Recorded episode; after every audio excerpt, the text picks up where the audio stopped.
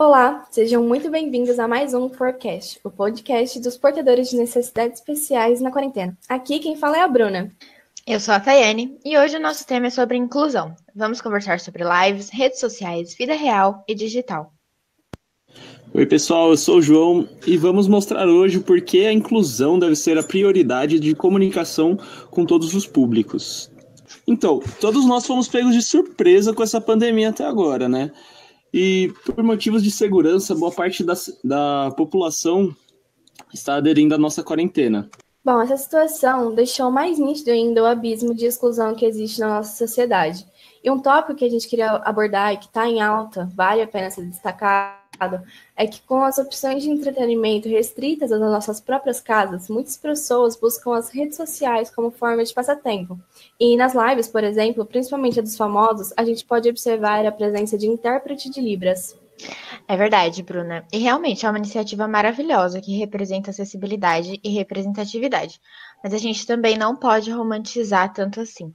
A gente não pode esquecer que não basta propagar acessibilidade para manter a boa imagem sendo que o importante mesmo é o que vai ser feito depois. Se isso vai permanecer no nosso dia a dia, principalmente quando a vida voltar ao normal. A gente tem que entender também, pessoal, que é mais que uma obrigação social, certo? São pessoas reais, com vidas reais, as dificuldades são reais. Então a inclusão que a gente está falando durante todo esse processo, ela precisa ser real. A gente tem que pensar no próximo, colocar empatia em prática e acessibilidade tem que existir em shows presenciais, nas postagens diárias nas redes sociais e na tradução de vídeo, por exemplo. São coisas pequenas, mas que, por incrível que pareça, elas mudam muita coisa. Pode não fazer tanta diferença para a gente, mas para as outras pessoas faz. Entrando nesse gancho das postagens diárias nas redes sociais, é um tema que quase ninguém fala é o fato daquela hashtag para cego ver, que praticamente todos os influenciadores hoje em dia usam, que é uma hashtag de acessibilidade, que hoje em dia os celulares têm uma função que lê a página para alguém que tem, tem deficiência visual. E uma coisa que estava sendo discutida na internet esses tempos atrás era o fato dos pronomes neutros, que muita gente está usando aquele todos com X no lugar do uhum. O ou do A. E tinha muita gente com deficiência visual reclamando disso, porque isso só faz sentido pra gente que tá ali lendo e entendendo o contexto da coisa. Para uma pessoa que não tá vendo, atrapalha muito pro leitor do celular entender e transmitir essa mensagem para a pessoa.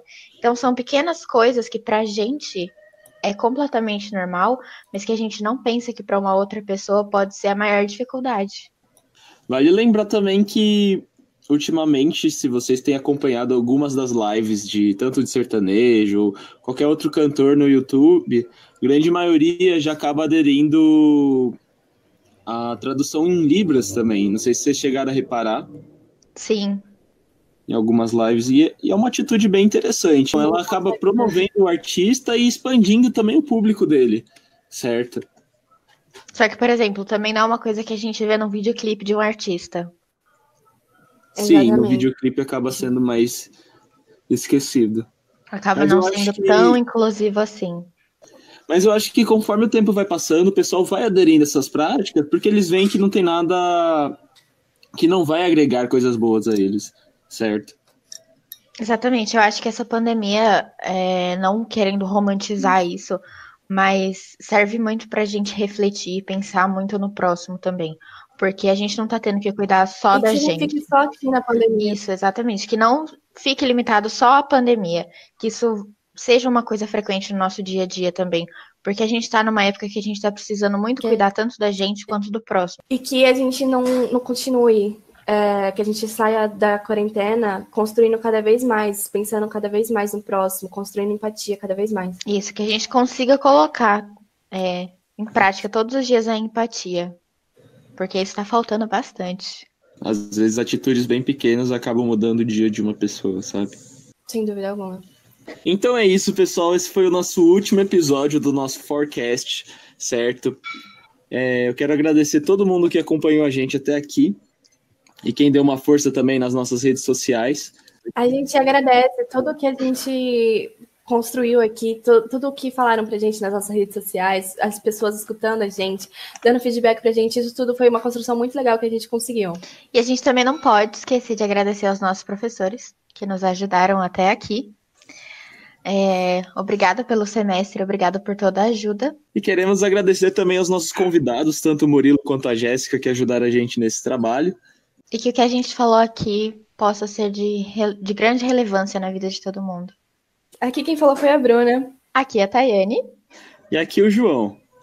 E nós ficamos, nós ficamos por, aqui. por aqui. Muito obrigada por ter escutado. Tchau, tchau.